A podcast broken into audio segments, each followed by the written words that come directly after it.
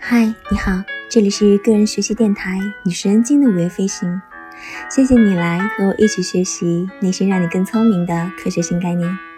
今天我们将要一起学习的是第五十五个概念——约束满足。约束满足概念对于提升人们的推理和决策能力至关重要。约束指的是人们在解决问题或进行决策的时候必须考虑的约束条件，而约束满足就是一个满足这些约束条件的过程。还有非常重要的一点，那就是很多情况下，有几种方法能满足所有的约束条件。举一个例子吧，我搬了新家，妻子和我呢讨论如何摆放卧室的家具。我们有一个旧的床头柜，因为太破旧了，所以必须靠墙放。而其他家具的摆放也有各种的要求，也就是有各种的约束条件。比如，我们有两个小茶几，必须摆在床头柜的两边；有一把椅子呢，阅读灯必须放在椅子的边上；还有一个沙发缺了一个角，需要用书给垫着。我们呢？又想将沙发摆放的让别人看不到那个垫沙发的书，这些都成了我们在室内设计的时候必然会遇到的现实问题。那我们最终做出怎样的答案呢？就是一旦我们选定了床头柜的位置，那么整个格局就全部确定了，因为只剩下一面墙能让沙发靠墙放着了，而椅子和阅读灯也只剩下一个地方能够放了。所以，通常来说，约束的条件越多，能同时满足所有条件的方案也就越少。尤其是当这些约束条件都非常强的时候，所谓的强约束条件就像是小茶几的摆放位置。你看，我们很难有其他的办法去满足它呀。相反，还有一种弱的约束条件，比如说床头柜的摆放，就可以有很多的满足方式。例如，我可以把它放着各个的墙面靠着。就可以了。那么，如果遇到不相容的约束条件，应该怎么办呢？举一个例子，如果你家离加油站非常的远，所以你想买一辆电动车，但是呢，电动车的价格又比较高，你的钱不够，这该怎么办？其实，并不是所有的约束条件都是同样重要的，只有最重要的约束条件被充分满足的时候。你才能获得一个满意的解决方案。比如这个买电动车的案例，尽管最佳的交通方案是买一辆电动车，但是照我的实际情况来看，一辆耗油量不大的混合动力车也许才是最好的解决方案。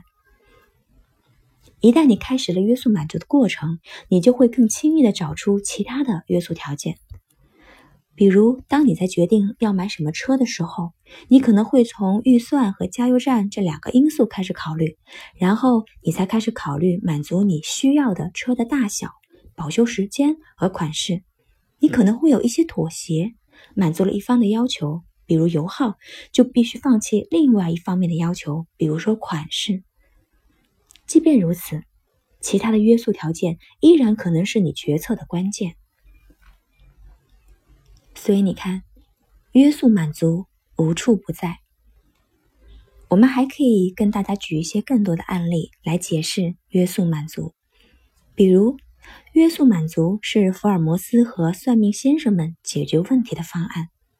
他们把每条线索都看作是约束条件，寻求一个能满足所有约束条件的方案。再比如，约束满足是相亲网站的工作过程。他们找到客户的约束条件，确认其中最重要的条件，然后在相亲库里面寻求最符合这些条件的相亲对象。约束满足也是你找房子的策略。你衡量各种约束条件的重要性，比如房子的大小、价格、地理位置，甚至邻居。约束满足还是你每天早上的必修课呢。比如，你每天早晨挑选色彩和款式都搭配的衣服出门，这些都是约束满足。约束满足之所以这么的普遍，是因为它并不强求完美的方案，最终的解决办法取决于对你来说什么是最重要的约束条件，和你有多少约束条件需要满足，以及满足到什么程度。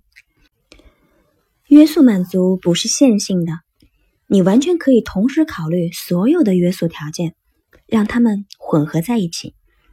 这个过程并不是有意识的。仔细思考，似乎构成了无意识之外的所有约束满足。总之，创新往往来源于约束满足。新菜品的诞生，往往都是因为大厨找不到了某种配料，所以不得不用其他的配料来代替，新菜由此被创造出来。创新也来源于约束条件的改变、排除和增加。你像爱因斯坦的主要突破，就是从他意识到时间并不一定是从匀速运动开始的。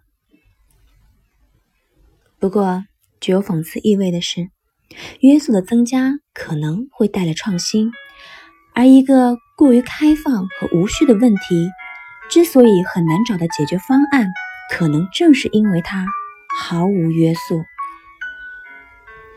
好了，今天的学习就到这里了。希望你每一天都是快乐的，也希望你每一天都有新收获。我们下次再见了。